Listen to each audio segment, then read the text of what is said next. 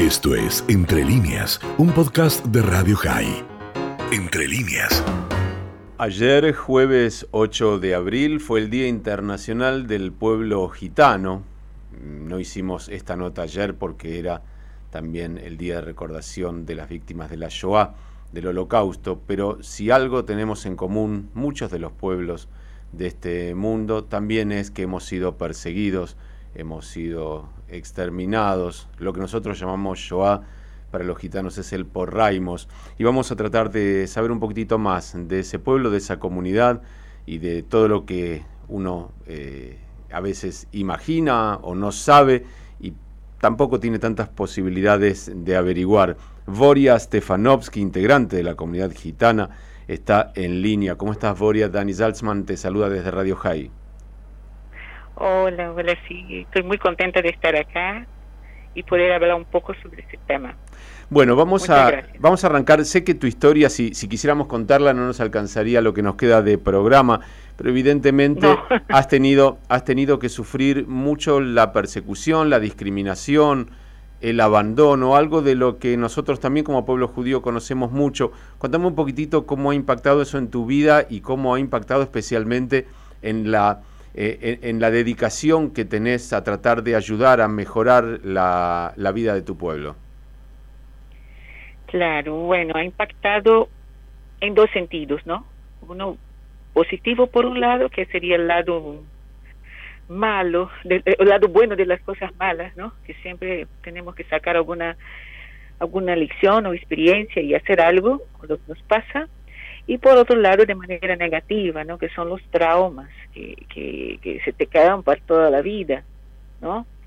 eh, pero en mi caso, lo que he pasado, incluso hablando de judíos, yo he tenido ayuda bastante de muchos judíos, que es una comunidad que me gusta, porque me han ayudado en un momento bastante, conté eso, ¿no? En la nota que di. Y y bueno, cuando me pasa todo eso, ¿no? Que el acto racista, de haber sido llevada de, del circo donde vivía para una institución católica y ahí he estado como una niña que la verdad había sido robada por los gitanos cuando a las raíces de un estereotipo, ¿no?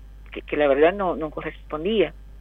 Eh, pasé ahí y ahí fui tratada como gitana, ¿no? Como una niña robada por los gitanos. O sea que se sabía que le estaban sacando una gitana. Y bueno, fue un periodo muy difícil, pero ahí yo aprendí también a leer, a escribir. Yo era una niña que no, a los 10 años no, no sabía, era totalmente oral. Y también para alejarme un poco del bullying de los, de los otros chicos del lugar que me trataban de gitana, que yo robaba y todo, yo me quedaba mucho tiempo en la biblioteca. Entonces ahí yo leí mucho, aprendí muchas cosas en muy poco tiempo. Y, y en esas lecturas, con la experiencia de lo vivido, ¿no? Yo desde ahí decido que, que quisiera cuando adulta hacer algo para que eso no pasara. Y había entendido que por los estudios sería la mejor forma, porque necesitaría tener espacio de voz, tener voz, tener alguna herramienta que mi pueblo no tenía, con mi gente no tenía. Contame por qué, o sea, uno, lo digo como judío, uno no tiene por qué andar preguntándose por qué lo discriminan. Seguramente es un problema del discriminador.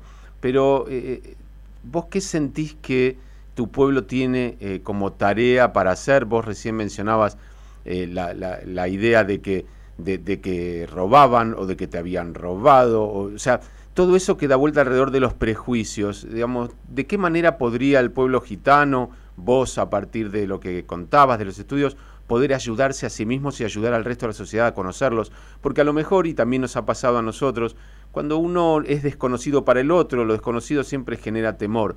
Eh, y a mí me da la sensación, a lo mejor me equivoco, que probablemente el pueblo gitano es un pueblo poco conocido por sus vecinos, más bien eh, es estigmatizado, eh, lleno de mitos, lleno de historias, pero conocer la cultura conocemos muy poco. Claro, sí, sí. Yo suelo decir que somos los conocidos más desconocidos de la historia. O sea, no hay quien no sepa de un gitano. Ah, sí, un gitano, pero se confunde con todo, ¿no? Con todo el tipo de, de todo lo que conforma el imaginario social de las de las sociedades, ¿no?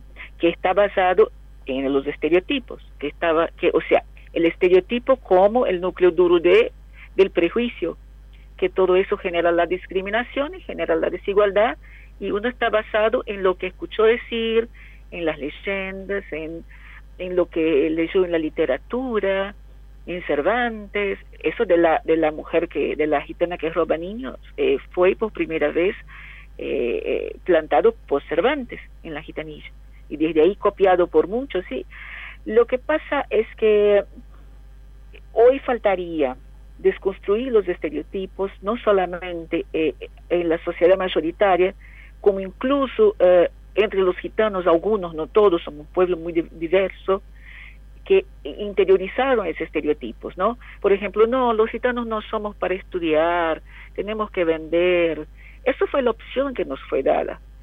O sea, o somos buenos solo para bailar y para cantar, como dicen el otro, pero esta fue la opción que nos quedó para dialogar con el otro. O sea, tenemos una, por ejemplo, yo defendí mi doctorado sobre literatura romaní y escrita, y tenemos una tradición en la literatura oral muy fuerte que fue formadora de nuestra identidad.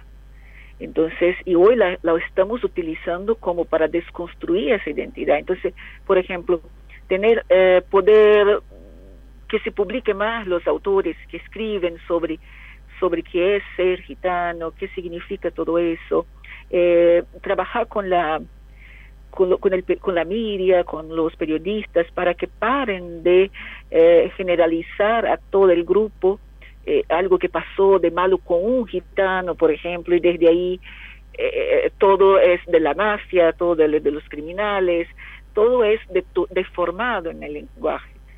Eh, y tener el acceso a la educación, nadie se pregunta por qué los gitanos no están en la escuela, ¿qué está pasando con tanta gente que tenía que estar en la escuela? ¿Por qué no están? Hay muchos aspectos, está bien, el miedo ancestro de, de todo lo que pasó, de la escuela que fue utilizada para asimilar, para culturar, porque quería hacer eso con los gitanos, los gitanos fueron perseguidos siempre, pero también el racismo, la discriminación en la propia escuela.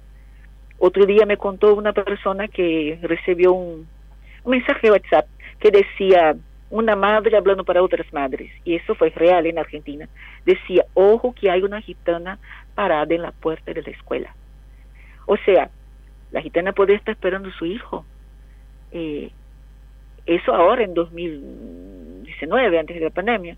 En eh, el último informe de DAIA está clarísimo que salimos como el pueblo más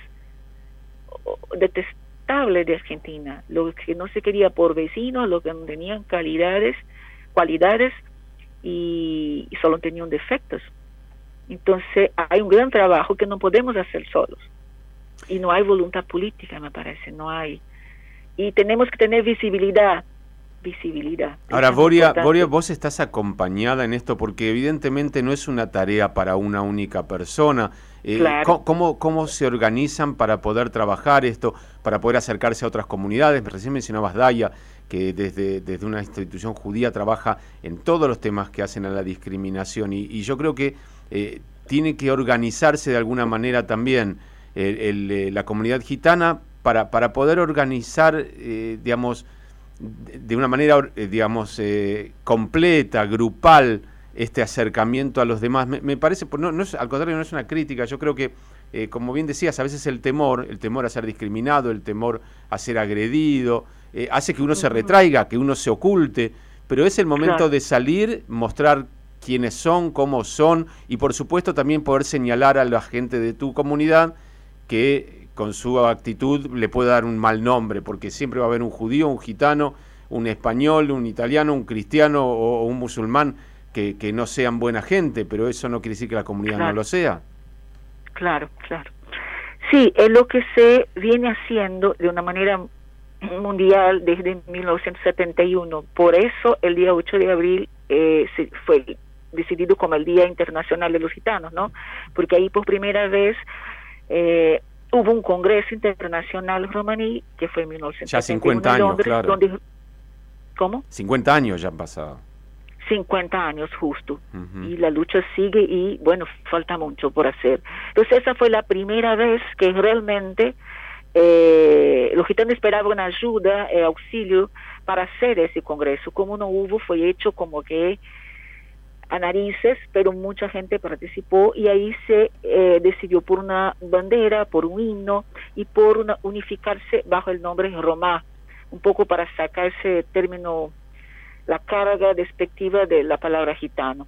Y desde ahí, bueno, más que nada en, Europa, después más fuerte en España, en América todavía es muy incipiente y en Argentina, por ejemplo, Brasil está mejor en eso, pero Argentina recién se organiza eh, por ejemplo, tenemos hoy, que yo sepa, cuatro asociaciones, eh, pero también hay un poco de división, que son los que son evangélicos de los que no son, eso un poco perjudica, había que juntarnos eh, pese a todo eso, pese a las creencias distintas, y que es lo que ya está empezando a, ocurrir en Europa también, ya, ya hace un tiempo.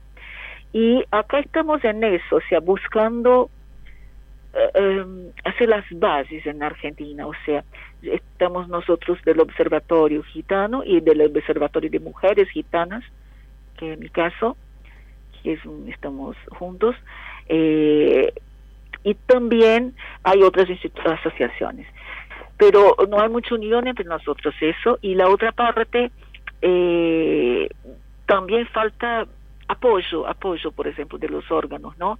No, no hay gitanos, por ejemplo, voy a dar un ejemplo, no hay un gitano en el INADI, entonces los gitanos no van ahí a hacer denuncia, tienen miedo. Entonces no hay denuncia de los casos, por ejemplo. No hay, recién estoy dando, estoy terminando ya un posgrado, dando un posgrado en la Universidad Nacional, eh, la UMPA, ¿no? De Patagonia Austral, que es el primero sobre cultura gitana. No sé si vamos a seguir, pero es importante que estemos también nosotros en la universidad eh, impartiendo eh, esos conocimientos que no sean bautizados y que se pueda ahí legitimar lo que se está haciendo. Mucha gente aprendió muchas cosas, hicieron proyectos que quieren aplicar en la educación. Entonces, lógico, es, no estamos yo no estoy aislada, pero, pero falta mucho, somos pocos todavía, somos pocos. Bueno, me imagino que la tarea recién comienza, como bien lo decías, ojalá algún día solo hablemos de libros y de los emprendimientos editoriales y no de discriminación, pero por el momento hay que hacer las dos cosas y seguramente en, tu vida eso convive junto con, tu marido y con, tu gente. Así que nosotros queríamos desde la radio judía, porque ayer no lo hicimos, eh, tener eh, una charla sobre este Día Internacional del Pueblo Gitano, que nos parece tan importante porque nosotros también sabemos lo que es ir por el mundo sin tierra, eh, ser perseguido, ser estigmatizado, como lo hemos hablado tantas veces con el pueblo armenio y con otras minorías que, sufren y que a veces uno cree que el sufrimiento es solo de uno y hay que juntarse para combatirlo. Y también hay que juntarse internamente, como bien vos decías, eh, tratar de estar más unidos, tratar de mostrarse con, un discurso que los demás puedan escuchar y, de esa manera ir perdiendo los, eh, los prejuicios, los temores que, se genera por, por, no conocernos. Así que Boria, gracias. por este tiempo, no va a ser la última vez que charlemos te comprometo para otro día seguir charlando sobre tu pueblo y sobre tu trabajo.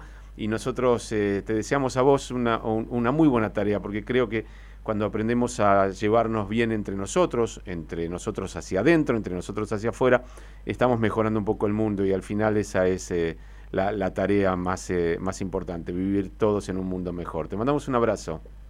Muchísimas gracias, muchísimas gracias. Un gran abrazo. Esto fue Entre líneas, un podcast de Radio High. Puedes seguir escuchando y compartiendo nuestro contenido en Spotify, nuestro portal radiohigh.com y nuestras redes sociales. Hasta la próxima.